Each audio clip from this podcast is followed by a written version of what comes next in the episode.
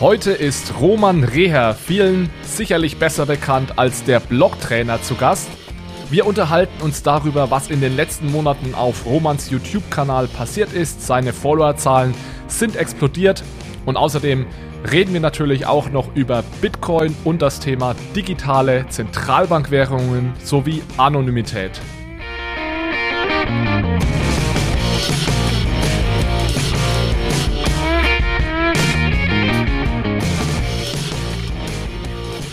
Hallo zusammen, bevor wir heute loslegen, eine kurze Ankündigung. Und zwar haben wir ein kleines Gimmick für euch. Wir konnten einen 20% Discount-Code für den Securities and Tokenizations Summit ergattern. Der findet virtuell vom 19. bis 20. Mai statt. Es geht darum, wie die Tokenisierung von Wertpapieren und Vermögenswerten eventuell die traditionelle Finanzbranche verändern wird. Wenn ihr da dabei sein möchtet, gebt einfach den Code Rock'n'Roll groß und zusammengeschrieben ein oder noch einfacher, folgt dem Link in den Show Notes, dann kommt ihr direkt auf die Anmeldeseite mit dem Rabatt von 20%. Referenten auf dem Summit sind unter anderem Tim Grant, der CEO der Six Digital Exchange, Solomon Tesfaye von T-Zero, Thomas Borrell von Polymath und viele mehr. Viel Spaß dabei und jetzt außerdem viel Spaß bei der heutigen Episode mit dem Blogtrainer. So, hallo zusammen und herzlich willkommen zu einer neuen Episode von Bitcoin, Fiat und Rock'n'Roll. Ich habe heute einen Gast hier, der schon mal bei uns zu Gast war. Und zwar, ich habe gerade nachgeschaut, im Dezember 2020. Also es ist ungefähr sechs Monate her und wir haben gedacht, es ist mal wieder Zeit, uns zusammenzusetzen und über die Neuigkeiten aus dem Bitcoin und äh, CBDC-Space auszutauschen. Roman, vielen eventuell besser bekannt als der Blogtrainer. Äh, schön, dass du da bist. Hey Alex, schön, dass ich da sein darf. Richtig cool. Ich freue mich. Ja, wir nehmen das Ganze, das kann ich glaube ich sagen, dieses Intro hier jetzt nach unserem Gespräch auf. Und zwar haben wir so gemacht, dass Roman und ich ähm, zu, dieses Interview, das wir gerade gemacht haben, sowohl bei ihm auf dem YouTube-Kanal veröffentlichen, als auch bei mir im Podcast. Das heißt, äh, wenn ihr das Ganze mit Bild haben wollt, könnt ihr auch gerne zu Roman gehen. Sollte ich jetzt vielleicht gar nicht sagen, weil sonst hört sich niemand mehr meinen Podcast an. Ja, eben. das streichen wir einfach wieder. Wie gesagt, wer lieber Bild hat, gerne zu Roman. Also Roman, vielleicht fangen wir gleich mal so an. Wir haben uns ja im Dezember unterhalten beim letzten Mal. Da ähm, weiß ich noch, hattest du knapp 20.000 äh, Abonnenten. Jetzt, sechs Monate später, gib uns mal ein Up Update. Wo, wo steht dein Kanal und was ist in den letzten Monaten so bei dir passiert? Ja, aktuell steht der Kanal bei 61.800 Abonnenten, das heißt äh, verdreifacht seit Dezember. Das äh, für die Leute, die das jetzt wirklich äh, dieses Video sehr sehr viel später hören, also es sind jetzt fünf sechs Monate her. Achso, hat sie ja auch gesagt. Aber das zeigt so ein bisschen, was in der letzten Zeit passiert ist. Bitcoin, der Trend ähm, oder allgemein der Hype ist äh, total nach vorne gegangen. Also wir haben so viele neue Leute jetzt auf dem Kanal, die sich auf einmal für das Thema interessieren. Der Kurs ist immens nach oben gegangen, bildet immer so ein bisschen meine Abozahl ab. Das ist auch sehr interessant. Aber was wir halt auf jeden Fall sehen, ist, dass das Interesse immens steigt. Und nicht nur bei privaten Personen, sondern auch bei Unternehmen. Das habe ich wahrgenommen. Und ähm, es ist mittlerweile auch Thema, denke ich, zunehmend in der Politik. Und das ist auf jeden Fall äh, ein, eine Entwicklung, die ich sehr spannend finde. Mein Content versucht ja in diesem Bereich Bildung zu machen, gar nicht eine Kaufempfehlung oder sonst was zu geben, sondern einfach zu erklären, was passiert da, was kommt da auf uns zu. Und ja, ich merke auf jeden Fall, dass ich da eine Lücke geschlossen habe und ich denke, die, die stark wachsenden Zahlen äh, bestätigen das auch so ein bisschen. Absolut. Und mich freut es auch, dass dein Content dann doch die Follower anzieht. Also man sieht, langfristig zählt dann doch die Qualität und nicht irgendwie die, die Diskussionen über, wie werde ich reich in zwei Tagen mit Bitcoin. Von daher, ich kann allen Hörern hier nur empfehlen, bei Roman mal auf den, auf den YouTube-Kanal zu schauen. Also ganz breite Themen, die da abgedeckt werden. Wenn ihr wissen wollt, wie kaufe ich Bitcoin, wie kann ich sie verwahren, welches sind gerade die heißen Themen. Vielleicht Roman, da mal eine Frage. Haben, haben sich die Themen, gab es gewisse Themen, die jetzt in den letzten sechs Monaten immer wieder aufkamen, bei dir auf dem Kanal auch? Ja, absolut. Also gerade das Investieren von Unternehmen ist äh, mittlerweile eins der größten Themen. Ähm, da hat MicroStrategy als aktiennotiertes Unternehmen ähm, den Vorreiter äh, gezeigt oder hat den Vorreiter gemacht. Und danach kam relativ schnell ja auch das Investment von Tesla und viel, viele Aussagen von Elon Musk, also damit leider auch einhergehend das ganze Dogecoin-Thema, was immer wieder aufkommt. ähm, wo ich auch hier für Leute, die das vielleicht gerade hören, einfach nur sagen möchte, ja, äh, ganz vorsichtig damit, Dogecoin ist eigentlich nur als Meme gestartet, um sich so ein bisschen über Altcoins lustig zu machen. Und da steckt keine technische Innovation oder sowas drin. Also ähm, relativ unbegründet der Hype darum und Elon Musk selber hat ja auch in Clubhouse danach noch gesagt, dass es ein reiner Spaß war und dass er ähm, das niemals ernst meinte mit Dogecoin, aber das ignorieren die Leute natürlich, ja, ja. da irgendwelche Tweets kursieren. Ja, also Dogecoin, da habe ich auch, bin ich auch eher, äh, also ich bin skeptisch dem gegenüber, wie sich Elon Musk verhält, ehrlich gesagt. Ich finde das nicht so gut, dass er da einen Coin, der wirklich ja nichts, nie, nichts besser kann als das, was Bitcoin schon kann, ähm, den so äh, treibt und promotet die ganze Zeit. Und dann kann er sich klar danach irgendwo in einer Clubhouse-Session hin, hinsetzen und sagen, ich habe es nicht so gemeint. Wenn er am nächsten Tag dann wieder tweetet und erreicht dann mehrere Millionen Menschen damit, dann haben das die 20.000, die vielleicht in Clubhouse war, dann ja, es ist ein, einfach ein anderer, ein anderes Publikum, das er damit erreicht. Von daher ja, sehe ich auch äh, sehr ja. skeptisch. Ich versuche mir das manchmal ein bisschen schön zu reden, äh, dass er das vielleicht gemacht hat, weil er nicht über Bitcoin tweeten darf, weil dann könnte man ihm ja vorwerfen, Marktmanipulation mhm. zu betreiben und das alles, was er über Dogecoin sagt, eigentlich äh, über Bitcoin sagen möchte. Aber nichtsdestotrotz sehe ich das genauso kritisch. Ähm, er hätte das auch mit einem Spaßcoin machen können, den er sich ausgedacht hat und den es nicht gibt. Also tatsächlich diese Thematik finde ich auch ein bisschen kritisch, ja. Ja, Jetzt hast du ja, glaube ich, auch in, du hast ja auch eine Webseite, da ist, glaube ich, auch einiges passiert in den letzten Monaten. Vielleicht kannst du da noch mal ein, zwei Sachen dazu sagen. Verlinke ich dann auch gerne in den Show Notes, äh, was man da findet auf deiner, auf deinem Portal. Genau, also die Website wird auch aktuell wieder überarbeitet, äh, nachdem sie kürzlich jetzt überarbeitet wurde. Wir haben äh, auch das Team immens ausgebaut.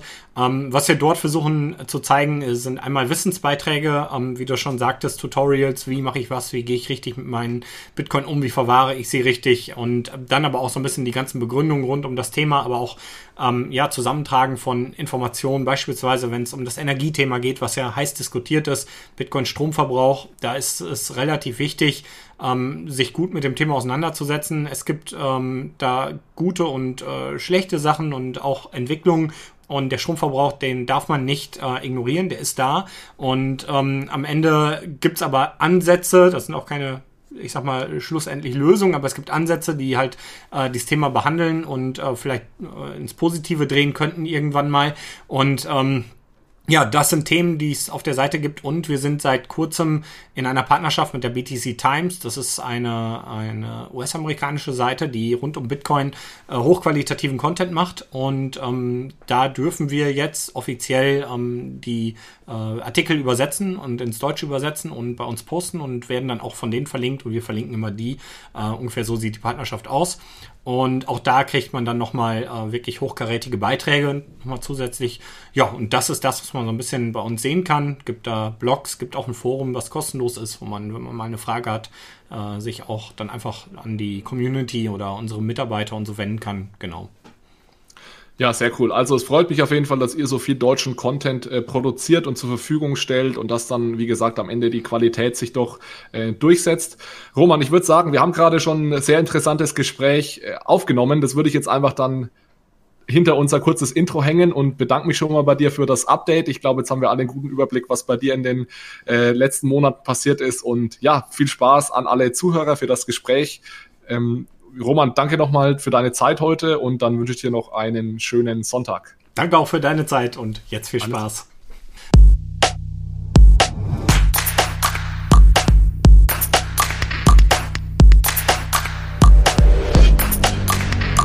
Was genau machst du bei der Deutschen Bank?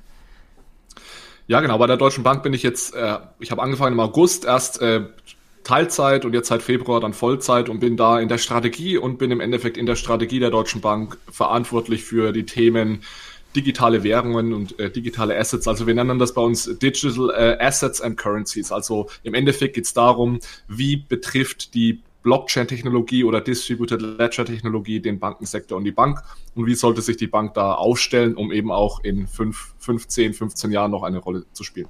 Ja, und äh, zusätzlich hast du auch privat einen Podcast, äh, Bitcoin, Fiat and Rock'n'Roll.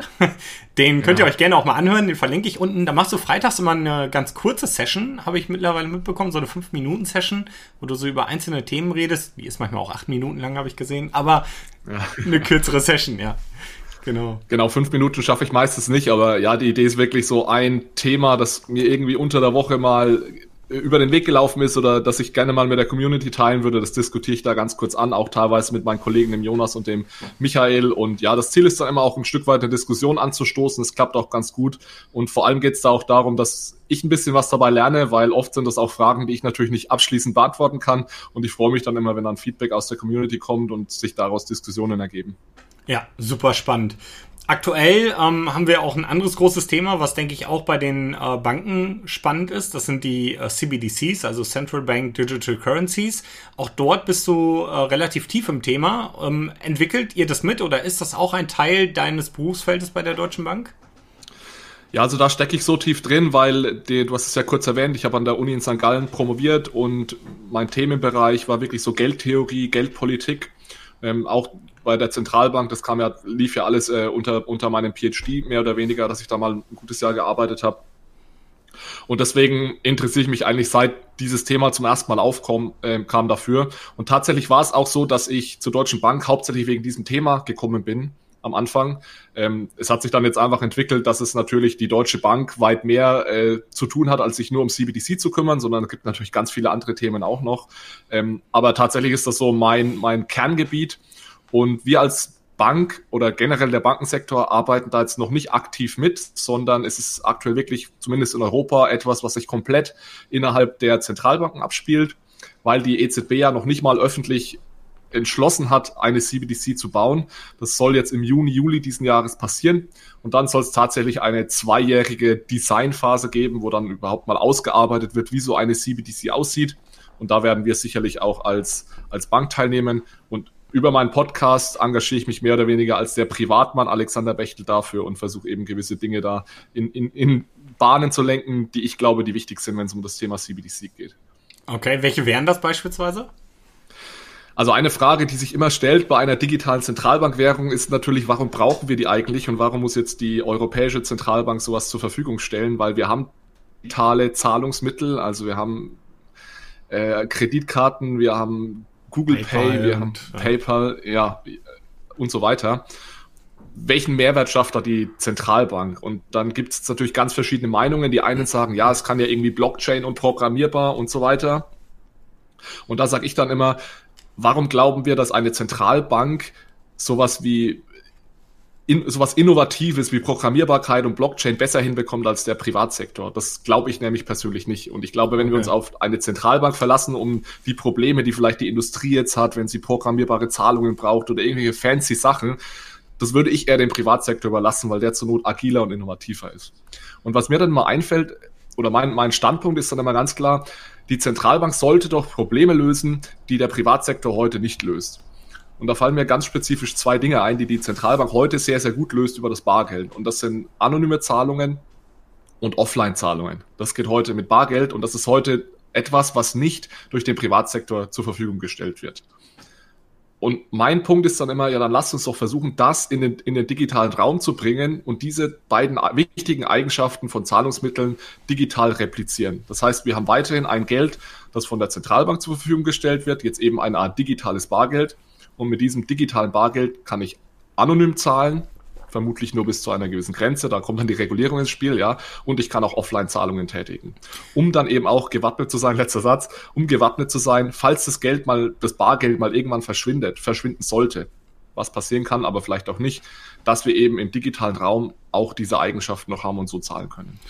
Ähm, ja, das mit dem Bargeld ist ein interessantes Thema. Ich glaube tatsächlich, ähm, hier in Deutschland ist, oder das, äh, dass wir in Deutschland eines der letzten Länder sind, wo es wirklich verschwindet, weil wir sind so eine Bargeldnation, aber wir sehen das ja in vielen anderen Ländern, da ist es schon ähm, sehr weit fortgeschritten. Ähm, da würde mich natürlich jetzt so ein bisschen interessieren, ähm, also wir müssen das nochmal, glaube ich, dann trennen an dieser Stelle, diese anonymen Zahlungen und diese Bargeldzahlung. Also in dieser Form, Bitcoin kann ja schon als sozusagen Bargeld äh, genutzt werden, aber das ist wahrscheinlich dann in diesem Moment, ähm, zumindest in diesem frühen Stadium, äh, nicht das Geld, was wir uns so vorstellen, was einfach schon daran liegt, dass die Wertschwankungen dort so groß sind oder wie wird das argumentiert oder begründet? Ja, ich, also ich, klar, dass bei Bitcoin die Wertschwankungen groß sind und dass es vielleicht deswegen aktuell noch nicht als Zahlungsmittel oder nicht so gut als Zahlungsmittel dienen kann oder dass es eben klar nicht skalierbar ist und die Second Layer Solutions vielleicht noch nicht so funktionieren. Da kann man vermutlich einige Gründe aufbringen. Aber wenn wir jetzt mal beim Thema Anonymität bleiben, würde ich eben generell sagen, dass Bitcoin eventuell nicht das beste anonyme Zahlungsmittel ist. Ja. Würde mich auch mal deine Meinung interessieren. Ich sehe eben ganz klar, es mag sich in zehn Jahren ändern. Ich meine, es gibt ja da auch Bemühungen bei Bitcoin, das zu verbessern, die Anonymität. Aber ich habe das Gefühl, dass gehen wir mal von aus, Bitcoin wäre das perfekte Zahlungsmittel heute, alle technischen Probleme ähm, gelöst, äh, keine Wertschwankungen, dann hätte ich trotzdem noch Bedenken, weil es eben nicht wirklich anonym ist. Ja. Mhm. Ja, genau. Also für die Zuschauer da draußen, die auch selber neu im Bitcoin-Universum sind, es gab damals, ähm, also es gab äh, eine Zeit lang, da hat man gerne gesagt, Bitcoin ist das Geld, was nur für illegale Dinge und so benutzt wird und äh, ja, den ganzen fiesen Sektor und das böse Darknet. Äh, tatsächlich gab es eine Zeit, da war Bitcoin im großen Maße dort genutzt. Da gab es eine Plattform, das Ganze hieß Silk Road. Das war eine Drogenhandelsplattform im äh, Darknet und die ist tatsächlich deswegen aufgeflogen, weil der Betreiber mit Bitcoin hantiert hat und man letzten Endes darüber ihn ausfindig machen konnte. Also Bitcoin ist halt ähm, ja nicht richtig anonym, sondern pseudonym. Bedeutet, man hat dort zwar nicht seinen Namen in der Blockchain stehen, aber eine Adresse. Und wenn man einmal jemandem eine Adresse zuordnen kann, indem man sagt, naja, der hat bei mir ein Auto gekauft, ich weiß seinen Namen, deswegen weiß ich seine Adresse, dann ist man relativ schnell de-anonymisiert. Und deswegen gilt Bitcoin zumindest im Main Layer als nicht anonym.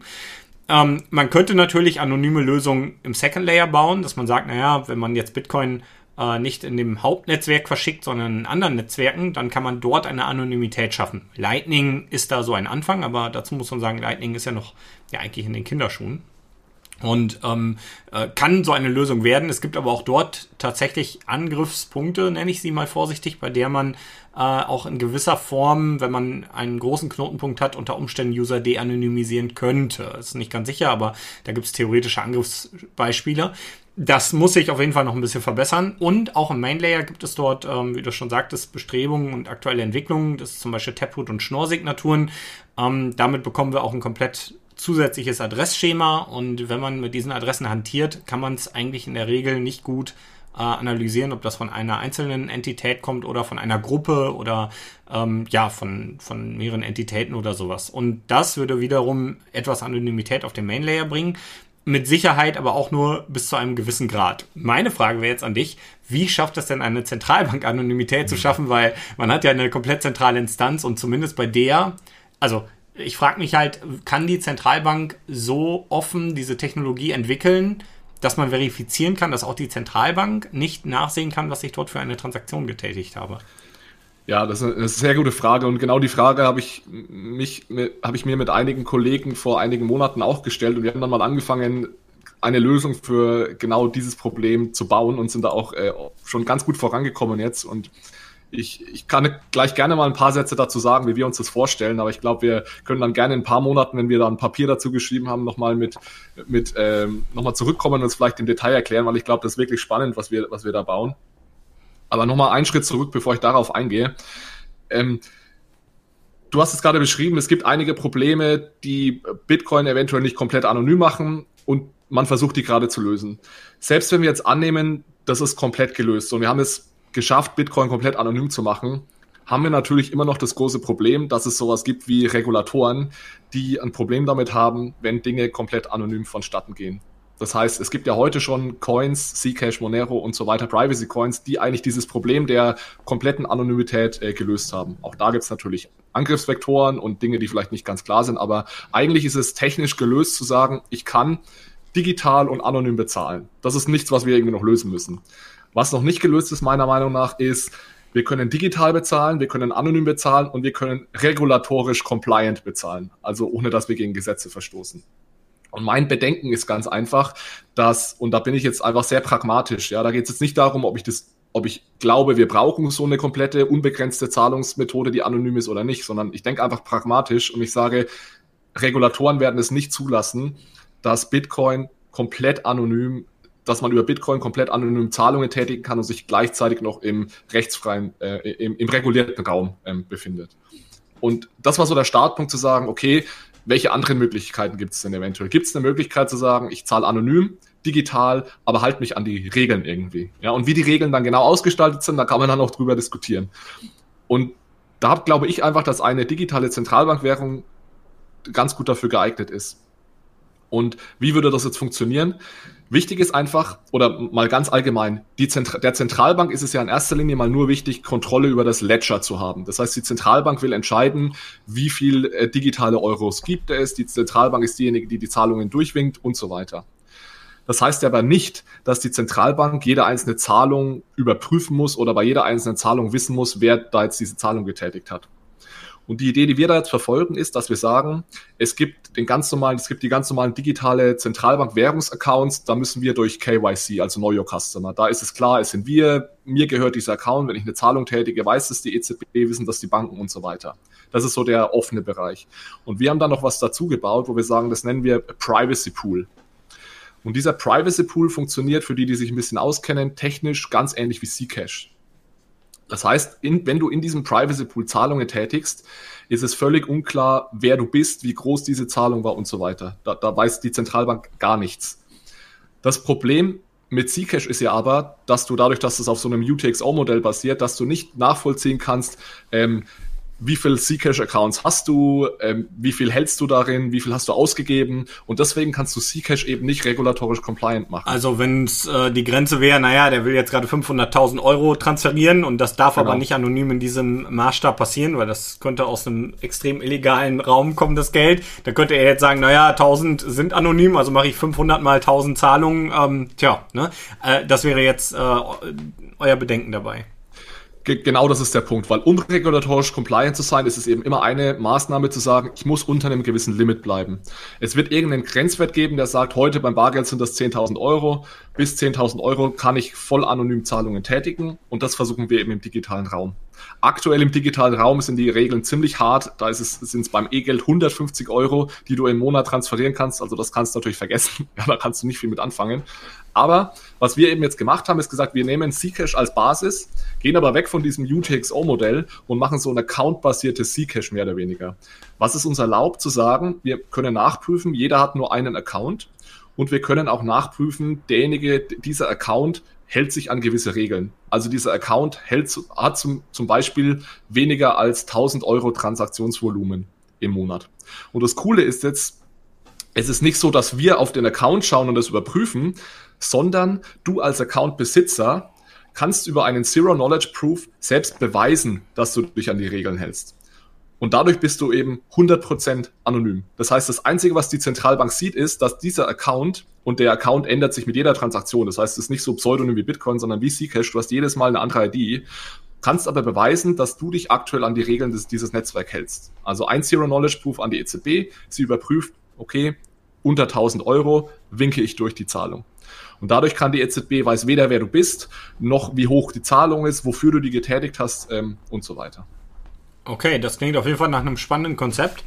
Natürlich immer in der Berücksichtigung, dass es halt Zentralbankgeld natürlich bleibt, also ähm, unter der Berücksichtigung, dass eine zentrale Bank ähm, die Menge verändern kann und so weiter. Aber zumindest dahin, dass man es schaffen könnte, dass das Zentralbankgeld auch in digitaler Form wie Bargeld funktionieren kann. Und das ist, glaube ich, relativ wichtig, weil für die Leute, die die Interviews mit dir noch nicht gesehen haben, schaut sie nochmal. Das Thema hatten wir nämlich auch schon mal. Es gibt Leute, die sind quasi auf Bargeld und Kleinstzahlungen angewiesen. Die können, äh, also denen wäre es wirklich schwierig, ihr Leben zu bestreiten, wenn sie diese Möglichkeit nicht hätten. Und es muss irgendwo diese Möglichkeit geben. Und ähm, genau, das äh, klingt auf jeden Fall erstmal nach einer sinnvollen ähm, ja, Funktion. Ja, darf ich da noch einen Satz dazu sagen, Roman, ja. weil du hast gerade was ganz Wichtiges gesagt und die, diese beiden Diskussionen versuche ich immer auseinanderzuhalten, vor allem wenn, wenn, wir, wenn ich so mit der Bitcoin-Community äh, spreche. Man muss auseinanderhalten zwischen diesem Zentralbankgeld und das ist natürlich Geld ist, was von einer zentralen Instanz kommt und äh, anonymen Zahlungen. Und man kann diese Diskussion gerne führen, zu sagen, ich bin kein Fan eines Geldsystems, wo eine zentrale Instanz bestimmt, wie groß ist die Geldmenge, äh, der Zins und so weiter. Absolut klar. Aber ich, aber es muss möglich sein, äh, darüber zu sprechen und zu sagen, wir brauchen jetzt in den nächsten Jahren anonyme digitale Zahlungswege und die Zentralbank ist eventuell eine Instanz, die sowas zur Verfügung stellen kann ohne dass ich der Zentralbank vertrauen muss. Also das, ich nenne das immer so Trustless Anonymity. Hat nichts damit zu tun, dass ich der Zentralbank nicht generell für das Geldsystem vertrauen muss. Aber ich muss der Zentralbank nicht vertrauen, um wirklich komplett anonyme äh, Zahlungen zu tätigen. Und dann finde ich es auch absolut fair, wenn dann natürlich das Gegenargument kommt, ja, aber es kann ja auch sein, dass die Zentralbank oder der Staat irgendwann diese Regeln wieder abschafft und dann sind wir trotzdem abhängig und dann gibt es plötzlich keine anonymen Zahlungen mehr absolut okay, aber das ist ja nicht anders, nichts anderes als heute. Also auch heute kann die Zentralbank oder der Staat sagen, ich schaffe das Bargeld ab und ihr dürft nicht mehr anonym bezahlen. Also dieses Problem haben wir jetzt und haben wir natürlich auch in Zukunft, wenn wir uns auf die Zentralbank verlassen wollen. Ja. Klar, solange es ein zentrales Geld gibt, äh, stehen wir dieser Situation aus. Und ich glaube, das ist ja auch einer der Gründe, warum die Cypherpunks damals gesagt haben, wir bauen einen, einen freien Layer, der global funktionieren kann. Und ich glaube auch, dass Bitcoin irgendwann mal wirklich ähm, sich als richtiges Geld, was wir im Alltag benutzen, etablieren kann. Und das ja auch für, ich sag mal, die, die Leute, die heute schon so richtig tief im Rabbit Hole sind, die es ja auch schon so umsetzen. Man darf natürlich aber nicht vergessen, dass ähm, in einem so frühen Stadium die Schwankungen, gerade was den Preis angeht, äh, sehr, sehr immens sind. Und ähm, was dann natürlich im aktuellen, in der aktuellen Situation, wenn ich jetzt am Monatsanfang mein Gehalt kriege und drei Tage später der Kurs um 30 Prozent gerutscht ist, ich vielleicht meine Miete nicht mehr zahlen kann, dann doch schwierig wäre. Aber ähm, für den einen oder anderen funktioniert es tatsächlich heute schon, für die breite Masse bei weitem noch nicht. Und das muss man, glaube ich, auch als Bitcoiner erkennen. Und ähm, ich glaube halt, die Vorteile von Bitcoin sind irgendwann mal ein ähm, internationales, nicht zensierbares äh, Settlement-System ähm, zu haben, wo ich halt auch sehe, also vielleicht auch da mal, wie du dazu stehst, es ist vielleicht ein Stück weit politisch jetzt, ähm, und ich möchte dich da auch gar nicht zu einer Aussage zwingen, mhm. aber ähm, beispielsweise, wenn die USA äh, einen Deplatforming macht, wie mit dem Iran, dass man sagt, naja, aus der USA kommen Kommunikationsplattformen, Twitter, Facebook, äh, Instagram, alles, WhatsApp. Aber auch Zahlungsplattformen, äh, PayPal und äh, dann aber auch Plattformen, die im Hintergrund wirklich den US-Dollar, der World Reserve Currency ist, ähm, äh, übertragen wie Swift oder so. Und da ist jetzt die große Frage, wenn so ein Land äh, wie die USA hingehen kann, andere Länder von diesem System ausschließen kann, ist das eine Katastrophe, weil die können jetzt international keinen Handel mehr treiben. Und auf einmal funktioniert das mit Bitcoin. Und das ist ja jetzt, ich sag mal, für ein zwölf Jahre junges Asset noch äh, schon, schon eine krasse Entwicklung. Aber wenn man das jetzt mal weiterspinnt, ähm, wo das Ganze nochmal hingehen kann, dann wird natürlich diese diese World Reserve Currency Dollar immens geschwächt, weil dieses Druckmittel verschwindet. Ich kann wen von der Party ausschließen, weil das funktioniert auf einmal nicht mehr. Siehst du das als positiv oder eher als negativ an und denkst du, das könnte durchaus etwas sein, wo dann Bitcoin auch besser als äh, Fiat Money ist im Ende, weil es eben mhm. keine zentrale Instanz gibt? Ja, das, das ist ein sehr guter Punkt. Also der, ich glaube, Valéry Giscard d'Estaing war das, der war damals französischer ähm, Finanzminister, später war dann, glaube ich, auch noch französischer Präsident. Der hat mal genau zu diesem Thema äh, USA und Weltreservewährung gesagt, dass es eine exorbitant privilege für die USA ist, also ein exorbitantes Privileg. Und das ist tatsächlich so. Also dadurch, dass der US-Dollar die wirklich die Weltreservewährung ist, hat die USA eine unglaubliche Macht. Und es ist nicht nur die militärische Macht, die den die Vormachtstellung der USA weltweit zementiert, sondern es ist vor allem auch die Tatsache, dass ein ganz großer Teil des weltweiten Handels im US-Dollar abgewickelt wird. Und wenn ich die USA, Beispiel Iran, von diesem, vom Zugang zum US-Dollar ausschließt oder generell vom Welthandel, hast du ein riesengroßes Problem als Staat. Und das ist natürlich eine sehr, sehr unfaire Situation und ähm, natürlich, jetzt haben wir das, das Glück, dass die USA eine Demokratie ist. Ja, das muss nicht immer so sein. Wenn die Chinesen vielleicht mal ähm, dann plötzlich die Reservewährung stellen, dann klar, China ist offiziell auch eine Demokratie, aber nicht ganz so demokratisch wie die, wie die USA, dann können wir da eine sehr, sehr unangenehme Situation entkommen. Ja, und dann gibt es jetzt im Endeffekt zwei Lösungen dazu, wie immer, wie wir es auch national haben. Wir haben einmal die Möglichkeit, so was komplett zentral, dezentrales wie Bitcoin zu nutzen und zu sagen, okay, hier haben wir jetzt wirklich ein Level Playing Field. Das ist total egal, ob du USA heißt, China oder Botswana. Es ist für alles gelten für alle die gleichen Regeln. Und das ist ja eigentlich was auf, gerade auf einem internationalen Level eine sehr charmante Idee. Ja.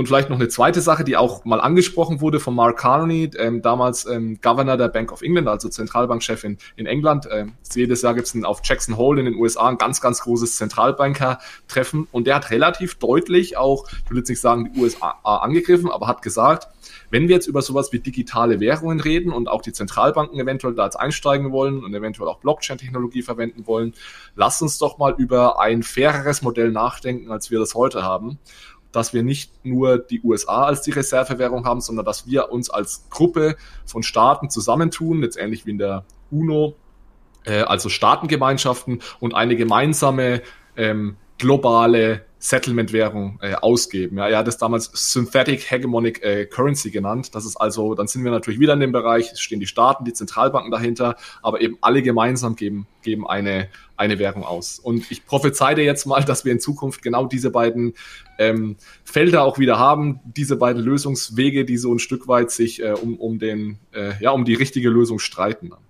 Aber ja, ich glaube halt, also was, was ich mittlerweile ein bisschen ähm, äh, fragwürdig stimmt bei dieser Thematik, ist immer, kann das funktionieren, dass eine zentrale Instanz, äh, auch wenn sie aus einem Zusammenschluss passiert, ein Geld ausgibt, was in der Menge sich verändert bei unterschiedlichen Gegebenheiten von Land zu Land. Also ich sehe das halt ähm, in der Eurozone teilweise sehr kritisch. Ähm, wir haben dort äh, ja Länder, die halt durchaus schwächer aufgestellt sind und ich sehe äh, Preisunterschiede und die Probleme und so, die damit auch einhergehen. Und ich denke halt immer, äh, eine langfristige Lösung in meinen Augen, weil, weil sagen wir ehrlich, die Zentralbank ähm, hat ja so ein paar Hebel, ähm, die sie benutzt in den Momenten, wo sich Preise massiv verändern. Also deren Ziel ist ja, äh, Preisstabilität zu gewährleisten. Das bedeutet nicht, äh, die Geldmenge immer gleich bleiben zu lassen, sondern die Geldmenge immer so anzupassen, dass die Preise, die wir zu bezahlen haben, möglichst gleichbleibend sind. Ja, auch, auch, das bedeutet es ja nicht, ja. Es bedeutet ja eine konstante Inflation. Also meistens ist ja das Ziel ja. zwischen 0 und 2 Prozent, äh, also die Eurozone ist knapp unter 2 Prozent äh, Preis Niveauinflation. Also Preisstabilität ist auch schon fast der falsche Begriff, weil es geht um eine stabile ähm, Inflation. Inflation, des, Preis, der, des Preisniveaus. Ja. Genau, und, und da ist halt jetzt die Frage, ähm, funktioniert das wirklich, wenn man das versucht, auf mehrere Länder von einer Instanz heraus äh, zu kontrollieren? Und ich glaube halt an so einem Punkt, aber das ist halt dann irgendwann auch eine ökonomische Frage, ist halt Bitcoin vielleicht das, ähm, das stabilere Asset oder das bessere Asset, weil es stabil ist von, äh, von der Menge her. Ähm, bringt vielleicht auch andere Probleme mit sich, äh, definitiv, aber ich blicke da auch so ein bisschen auf die Zukunft und denke an sowas wie Automatisierung, wo sowieso viele Arbeitsplätze wegfallen. Und ich denke, wenn man dann versucht, das, was Leute zum Leben brauchen, um ihre Wohnung zu bezahlen, Essen zu bezahlen und so weiter, mit ähm, so einer Art BGE, so einem bedingungslosen Grundeinkommen auffangen möchte, dann wird das ja in der Regel immer aus neu erschaffenem Geld passieren und das wird sich wieder einpreisen und dann muss man wieder neues Geld drucken und ähm, am Ende wäre eine, eine faire Verteilung von Bitcoin, die wir vielleicht mal mit etwas Glück bis dahin hinbekommen, auch eine Lösung, indem einfach das Geld ständig im Wert zunimmt und wir von unseren Ersparten leben können, wenn wir nicht über den, ich nenne es mal, 5% Deflation dann im Jahr stehen, dann können wir 5% von unserem äh, Kapital jedes Jahr nutzen und können unendlich lange davon leben, beispielsweise. Ne? So als Überlegung, äh, als äh, ganz abstrakte Zukunftstheorie. Aber ja. Nee, ich meine, das ist ja diese Diskussion über die ich mir auch noch keine finale Meinung gebildet habe, ehrlich gesagt. Und leider jetzt bei der Deutschen Bank habe ich nicht mehr so viel Zeit wie an der Uni, um mich auch in, in Dinge einzulesen und Bücher zu wälzen. Aber im Endeffekt ist ja die Frage, Bitcoin ist natürlich der Vorschlag zu sagen, ich habe eine begrenzte Geldmenge, ist es nicht perfekt, ähm, dann komplett dezentral, ein Settlement Asset, das nicht inflationiert werden kann und so weiter. Und das ist eine sehr, sehr charmante Vorstellung.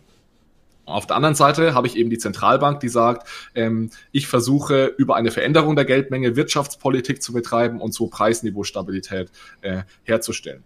Ich glaube, dass in einem Bitcoin-System, aber das ist jetzt Glauben und nicht Wissen, wir relativ hohe Preisschwankungen hätten. Das heißt, wir haben im Schnitt vermutlich eine Deflation, wie du richtig gesagt hast, vor allem jetzt im Vergleich zum Euro da natürlich und US-Dollar, dass eben die Preise, ähm, dass alles günstiger wird in Bitcoin gemessen ist, ist, denke ich, auch an sich überhaupt kein Problem. Also dieses Argument, dass Deflation schlecht ist, glaube ich nicht. Es muss halt konstant sein. Ich glaube, was schlecht ist, sind extrem große Schwankungen. Also wenn man von 5% Deflation auf 5% Inflation hin und her schwankt die ganze Zeit, dann kommt es zur Verzerrung von Preisen und dann funktioniert das Wirtschaftssystem nicht mehr effizient.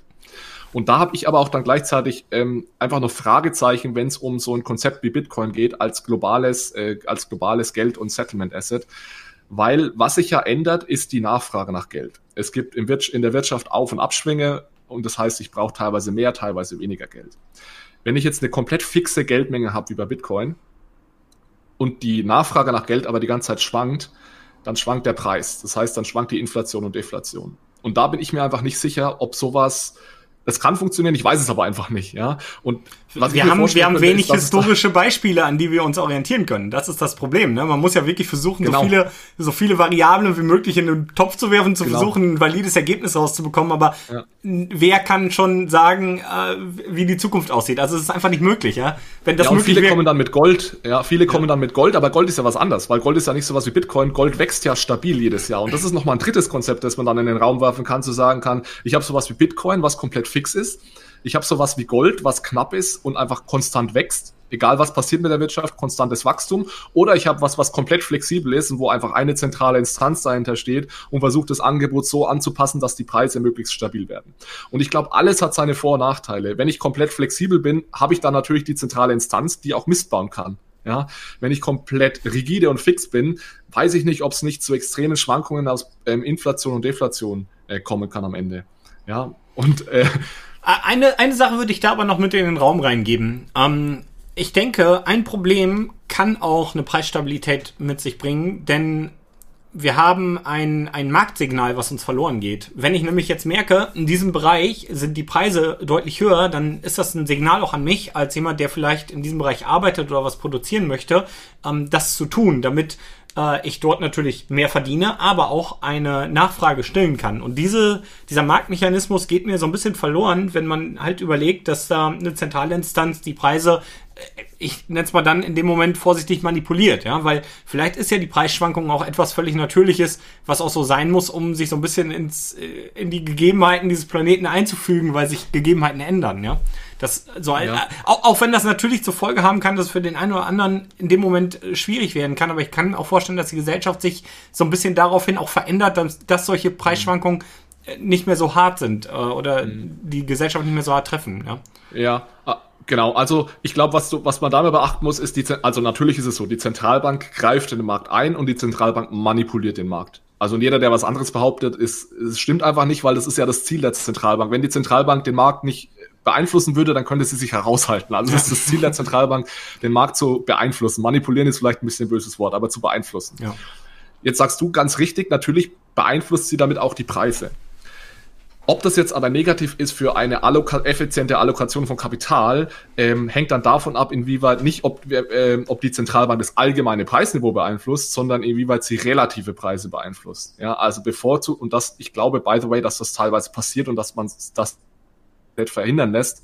Ähm, aber das ist die wichtige Sache. Bevorzugt die Zentralbank einen gewissen Sektor gegenüber einem anderen, sodass der Sektor dann Vorteil hat und Nachteil. Das würde relative Preise beeinflussen und damit auch zu einer Fehlallokation von Kapital führen. Und die Zentralbank kauft aktuell zum Beispiel Unternehmensanleihen, natürlich nur von gewissen Unternehmen, die müssen erstmal eine relativ eine gewisse Größe haben und so. Und das ist natürlich schon die Frage, werden diese Unternehmen nicht bevorzugt gegenüber anderen Unternehmen, die sich vielleicht anders refinanzieren müssen.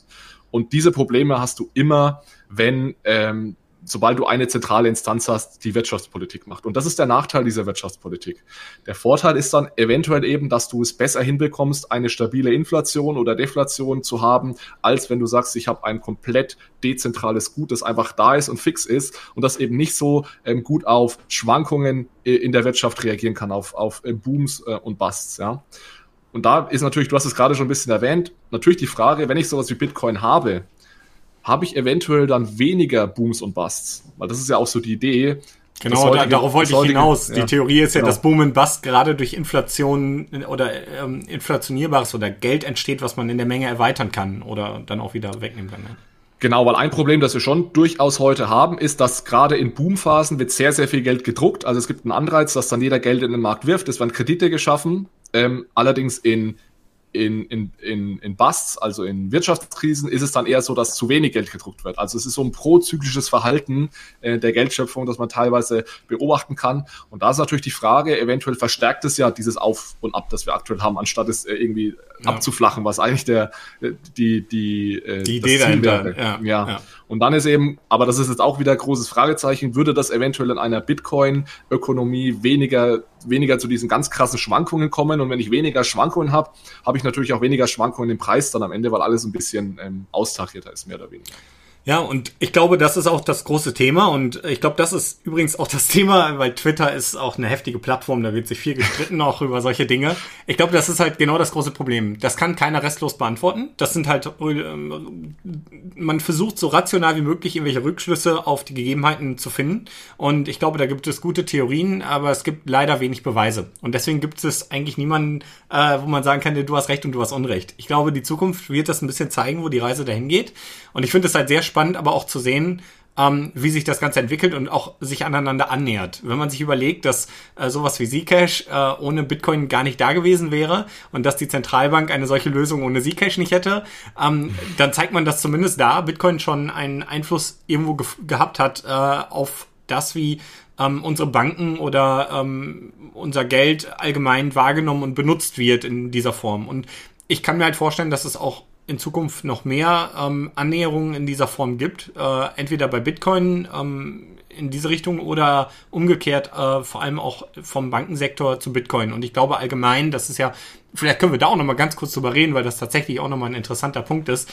Ähm, die Adoption von Bitcoin selber trotzdem neben dem CBDC, äh, wie nimmst du die denn wahr? Weil wir haben ja ganz äh, kürzlich eine sehr, sehr positive Entscheidung äh, bezüglich der ähm, äh, Spezialfonds in Deutschland gehabt, dass 20 Prozent theoretisch äh, ihr Kapital, also 20 jeder Spezialfonds darf 20 Prozent seines Kapitals in äh, digitale Assets ablegen, also auch Bitcoin. Und ähm, wie, wie siehst du diese Entwicklung? Ich hätte nämlich ehrlich gesagt, also ich war total überrascht. Ich hätte eher gesagt, die werden versuchen so zu regulieren, dass es eher schwieriger wird, aber man hat jetzt wirklich ja so ein bisschen gesagt, so, so, Türen auf, alle rein da, so nach dem Motto, wie nimmst du das wahr?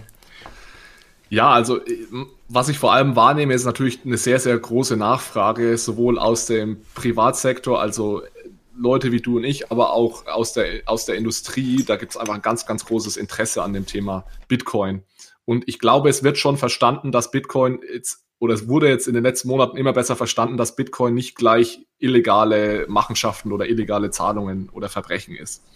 Und es haben auch ganz viele Regulierungsbehörden verstanden, dass eigentlich das Bitcoin-Netzwerk extrem transparent ist durch sein. Du kannst jede einzelne Zahlung nachverfolgen, ja. ist eigentlich was Tolles, ne? Ja. Also ja, für genau, die regulierenden Instanzen, sagen wir so. Äh, genau, das ist immer, ich habe ja vor kurzem mit dem Jonas und Michael einen Artikel geschrieben zu äh, Vorteile von Bitcoin oder sind es vielleicht doch Nachteile und da war Transparenz auch eines. Und das kommt immer ganz drauf an, mit wem man spricht, ja. Ich würde aber sagen, eigentlich ist so Privatsphäre und Transparenz für den Endnutzer eher Nachteil bei Bitcoin und für die Regulierungsbehörden Vorteil. Es wird nur irgendwie komplett anders verstanden, ja. Aber das, so langsam wird's verstanden. Und ja.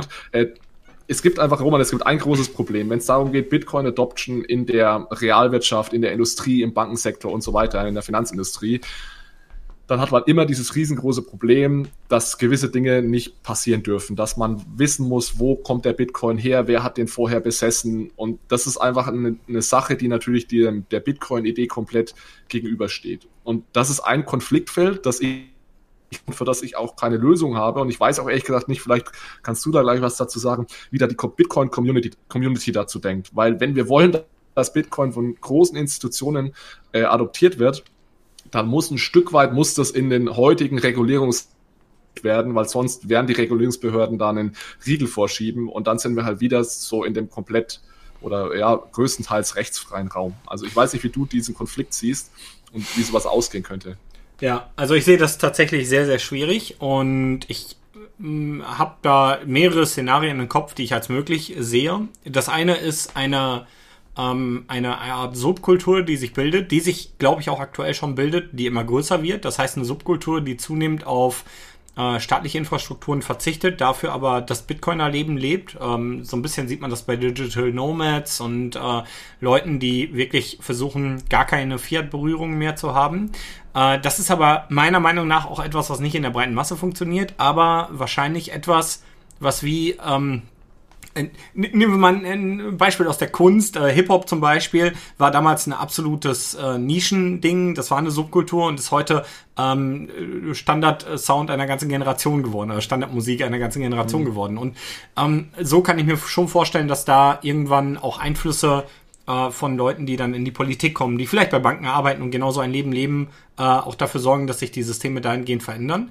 Ich glaube aber, es wird diesen großen Reibungspunkt immer geben, weil wir können jetzt beide Seiten einander anpassen, aber in der Natur bleibt Bitcoin, was es ist, ein unkontrollierbares Netzwerk. Und ich glaube, wenn es zentrale Instanzen gibt, die kontrollieren wollen, äh, ab, ein, ab einem ganz gewissen Punkt, wenn man sich runtergearbeitet und angenähert hat, gibt es aber keinen Fixum, wo man es vereinen kann. Und ich glaube, das ist das große Problem und das wird noch auf jeden Fall äh, zu einem, ja, ent, also entweder, es, es kann, glaube ich, nur eine Seite ganz am Ende gewinnen. Was heißt gewinnen? Oder eine Seite wird die Überhand haben und entweder ist es die regulierende Seite oder es ist die Seite, die eben nicht reguliert. Und meine Befürchtung ist, dass das sehr lange geht, bis sich da eine, bis, bis dieser Punkt kommt, weil man das hin und her schiebt und ähm, weil auch die zentralen Instanzen sehr viel Macht haben und die auch erstmal behalten werden. Ähm, ich glaube aber, dass dadurch, dass Bitcoin dezentral ist und international genutzt wird, global von jedem genutzt werden kann, ähm, es immer wieder Lösungen geben wird, die besser sind als unsere zentralen Systeme und diese obsolet machen. Gar nicht angreifen, sondern einfach, dass die Leute immer sagen, ja, okay, es ist aber besser. So ein bisschen wie wir in den 70ern noch Angst vor dem Überwachungsstaat hatten und heute alle WhatsApp und keine Ahnung, was für mhm. Plattformen nutzen, von äh, die aus der USA kommen und dort von zentral äh, von Geheimdiensten kontrolliert werden. Ähm, ja. Einfach aus der Bequemlichkeit heraus kann ich mir aber auch vorstellen, dass unsere staatlichen Strukturen irgendwann einfach aufgegeben werden, weil man sagt, es ist nicht mehr effizient, äh, das kontrollieren zu wollen. Entschuldigung, das war gerade der Kater, der steht hier gerade auf. Das, das kontrollieren zu wollen. Und ich kann mir halt vorstellen, dass, dass der Staat sich vielleicht auch auf kurz über lang zumindest zum Teil dahingehend auflöst, weil man erkennt, es ist doch besser, ein Geld zu haben, was wir zwar nicht kontrollieren, aber was auch kein anderer kontrolliert. Mhm. Das wäre eine, ein möglicher äh, Ausgang, aber das ist äh, auch hier so viele Variablen, die damit reinspielen, dass es unmöglich ist, die Zukunft vorherzusagen, glaube ich. Ja. Ja, ich glaube, du hast ein ganz wichtig, was ganz Wichtiges gesagt. Und zwar, selbst wenn das Einzige, was man regulieren kann bei Bitcoin, ist ja im Endeffekt On- und Off-Ramps. Also jemand, der dir Bitcoin, Zugang zu Bitcoin verschafft, wenn das eine Institution ist, vor allem eine Börse, eine Bank, wie auch immer, das kannst du regulieren. Aber selbst wenn das alles reguliert ist und du nur über eine Börse, über KYC, also wenn du dich da anmeldest und deine ID vorzeigst, Bitcoin kaufst, heißt es ja nicht, dass man dadurch das Bitcoin-Netzwerk kaputt machen kann, weil das muss man nochmal unterscheiden. Dieses dezentrale Netzwerk ist ja da und die Börsen und Banken und sonstige Institutionen, die bauen da ja nur oben auf und hier oben kannst du regulieren, ja, aber hier unten, da kannst du nichts regulieren. Und ja. selbst wenn du hier oben was verbietest, machst du das hier unten noch nicht kaputt.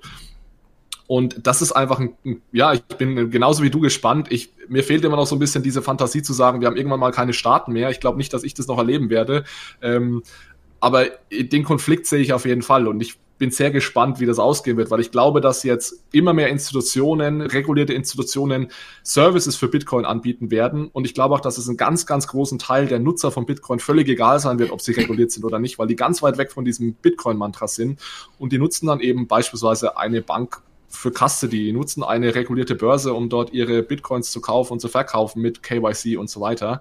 Aber diesen Kern, den wird es immer noch geben. Und der Kern, dem muss es nur wichtig sein, dass diese dezentrale Netzwerk hier unten ähm, nicht angegriffen wird. Und das kann meiner Meinung nach auch nicht angegriffen werden. Genau, das glaube ich auch. Und ich glaube, wie du ja schon sagtest, ähm, ich weiß auch nicht, ob wir das jemals erleben, dass wir in einer staatenlosen Welt leben, weil, seien wir ehrlich, die Welt entwickelt sich schon schnell, aber trotzdem langsam. Ja, ähm, äh, solche Veränderungen dauern sehr, sehr lange und ich sehe Bitcoin auch nicht als als eine Waffe oder ein Kampfwerkzeug oder ein, ein Werkzeug, was etwas vernichtet, sondern eher eine Weiterentwicklung von äh, etwas, was wir halt vorher nicht hatten. Wir haben halt immer versucht, irgendwie sichere Systeme zu bauen und Bitcoin ist ein sicheres System und ähm, ersetzt vielleicht Systeme, die bislang Sicherheit nur bis zu einem gewissen Maße erreichen konnten. Und deswegen sehe ich das gar nicht als Kampf gegen diese äh, vielleicht unsichereren Systeme, sondern einfach als äh, erstmal Ergänzung und später halt als äh, das bessere Mittel, auf das alle switchen. Ich glaube aber auch, und das ist mir auch wichtig, und das ist auch etwas, was leider bei vielen Bitcoinern nicht verstanden wird. Ich glaube, wir dürfen so einen Wechsel nicht radikal vollziehen, weil das ist eine Katastrophe. Wenn wir uns überlegen, wie viele Strukturen heute davon darauf angewiesen sind, dass es eine zentrale Instanz gibt, die würden von heute auf morgen verschwinden. Schlagartig würden ganze Sektoren, äh, Gesundheitssektor, alles Mögliche zusammenfallen. Das hätte ganz, ganz viele schwerwiegende Folgen ich glaube halt, Bitcoin ist etwas, was muss, das muss mit, mit der Zeit, über die Jahre äh, in das System reinwachsen und kann dann, wann die, wenn die Lösungen da sind, zeigen, hey, ich mache das effizienter und besser und sicherer, äh, wir brauchen das hier nicht mehr. Und dann kann man es abschalten, so nach dem Motto. Und das ist, glaube ich, der Weg. Und da wird sich zeigen, wie sich Bitcoin implementieren lässt. Andersherum habe ich halt immer die Befürchtung, dass gewisse zentrale Instanzen das nicht wollen, dass sie obsolet werden. Ich gebe dir mal ein Beispiel von meinem Cousin, der arbeitet in der Industrie, der ist Ingenieur und der baut ähm, so Konfiguratoren, womit äh, gewisse Maschinen bestellt werden können und äh, im CNC-Bereich und so, äh, die vorher wirklich auf spezielle Anforderungen der Kunden gebaut wurden. Da ist dann der Berater hingefahren, ein Prospekt gezeigt, dann hat er die ganzen Nummern aufgeschrieben und hat die Maschine, wie sie später gebaut wird, äh, vorbereitet. Ja, und jetzt gibt es einen Konfigurator, der macht ja gerade 200 Arbeitsplätze quasi obsolet. Und die ja. fürchten sich total davor, haben da keine Lust drauf.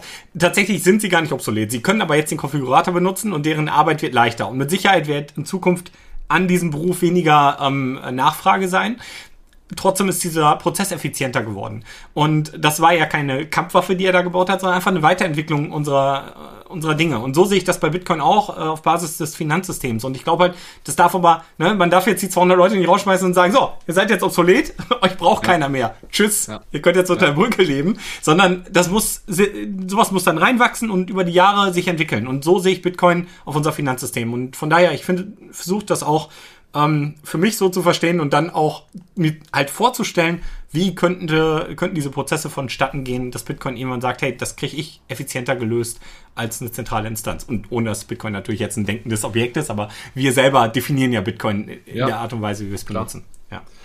Ja, also äh, stimme ich 100% mit dir überein und das ist ja auch das, was wir bei, in unserem Podcast, also Bitcoin, Fiat und Rock'n'Roll mit dem Jonas und dem Michael gemeinsam versuchen. Du, kommst jetzt eher aus der Bitcoin-Ecke, wir kommen vermutlich eher aus der, aus der klassischen Finanzindustrie, aber wir haben genau dasselbe Ziel zu sagen, es lässt sich nichts übers Knie brechen. Wir würden ganz, ganz viel kaputt machen, wenn wir jetzt sagen, ab sofort alles nur noch Bitcoin und alle Zentralbanken werden abgeschafft, sondern sowas muss langsam zusammenwachsen und dann, wie gesagt, für, für mich völlig offen, ob sich dann Bitcoin mal komplett durchsetzen wird als Zahlungsmittel oder ob es einfach ein interessantes Asset wird, in das die meisten investieren und das aber einige auch für dezentrale, zu einem dezentralen Wertübertrag nutzen, was ein Stück weit reguliert ist.